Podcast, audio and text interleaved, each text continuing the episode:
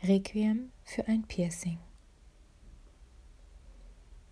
Berliner lassen sich ihre Haut durchbohren. Nicht nur Berliner, aber die vor allem. Ich habe es selbst dreimal getan. Zweimal ist es gut gegangen. Diese Tradition ist angeblich 7000 Jahre alt.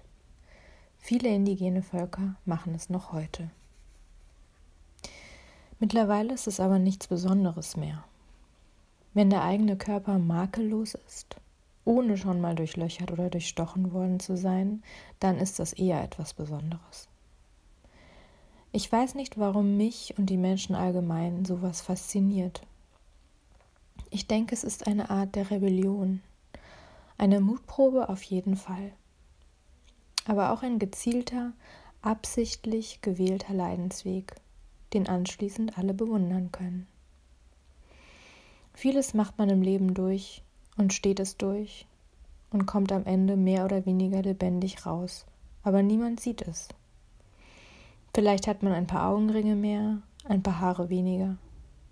Vielleicht läuft man etwas aufrechter. Aber ein Piercing, das ist ein Statement. Es ist ein bewusster Schmerz, für den man sich entschieden hat, eine Geduld, die man auf sich genommen hat. Je nach Körperstelle nehmen Schmerz und Geduld geradezu absurde Ausmaße an. Die meisten Piercings gefallen mir. Manche Leute übertreiben es etwas mit der Anzahl an Löchern. Es ist ein bisschen wie eine Sucht. Hat man sich einmal getraut, will man sich immer wieder trauen, weil es eine kontrollierbare Herausforderung ist, für die man meistens belohnt wird. Ganz anders als mit anderen Dingen, wie dem Job, der Beziehung oder der Kunst. Da kann man sich endlos reinknien und die Chancen stehen gut, dass es am Ende unbemerkt und unbelohnt bleibt. Berlin ist also voller Piercings. Ich würde gerne wissen, wie viele dieser Piercings den Besitzern einmal fast den letzten Nerv geraubt haben oder Schlimmeres. Die Ärzte Berlins jedenfalls mögen keine Piercings. Aber vielleicht haben das auch alle Ärzte gemein.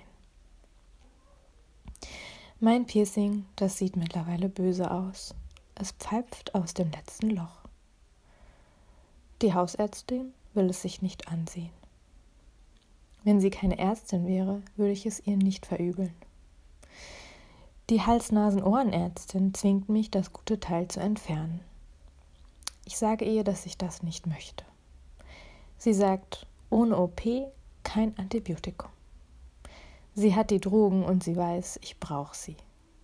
Sie ist klug, sie manipuliert mich. Sie sagt, setzen Sie sich mal hin und ich schaue es mir an. Also sitze ich da auf ihrem Behandlungsstuhl, der wie eine Art aufrechter Zahnarztstuhl aussieht. Normalerweise schaut sie einem hier unangenehm in die Nase, in den Rachen oder tief ins Ohr. Gegen jegliche Art unangenehmer Routineuntersuchungen hätte ich in diesem Moment nichts einzuwenden. Wissen Sie, wie es aufgeht? fragt die Ärztin mich. Das ist nicht so leicht, sage ich. Mir graut es vor den nächsten Minuten. Die Ärztin nimmt zwei ihrer Werkzeuge. Ich kann nicht sehen welche, aber ich vermute irgendeine Art Zange und zieht so fest sie kann. Der Himmel bricht über mir zusammen. Es kracht. Da haben wir es schon, sagt sie. Sie hat einen seltsamen Humor. Ich unterdrücke einen Schrei und ein paar Tränen, die sich bereit machen. Am besten, Sie ziehen mal Ihren Mantel aus, sagt sie. Das bedeutet, es gibt kein schönes Bild an meinem Ohr. Mit einem Schlauch, mir scheint, sie verfügt tatsächlich über einige Zahnarztwerkzeuge, saugt sie am Loch herum. Ärzte haben schon einen Scheißjob. Dann desinfiziert sie es und klebt es ab. Als Gegenleistung kriege ich das Antibiotikarezept in die Hand gedrückt.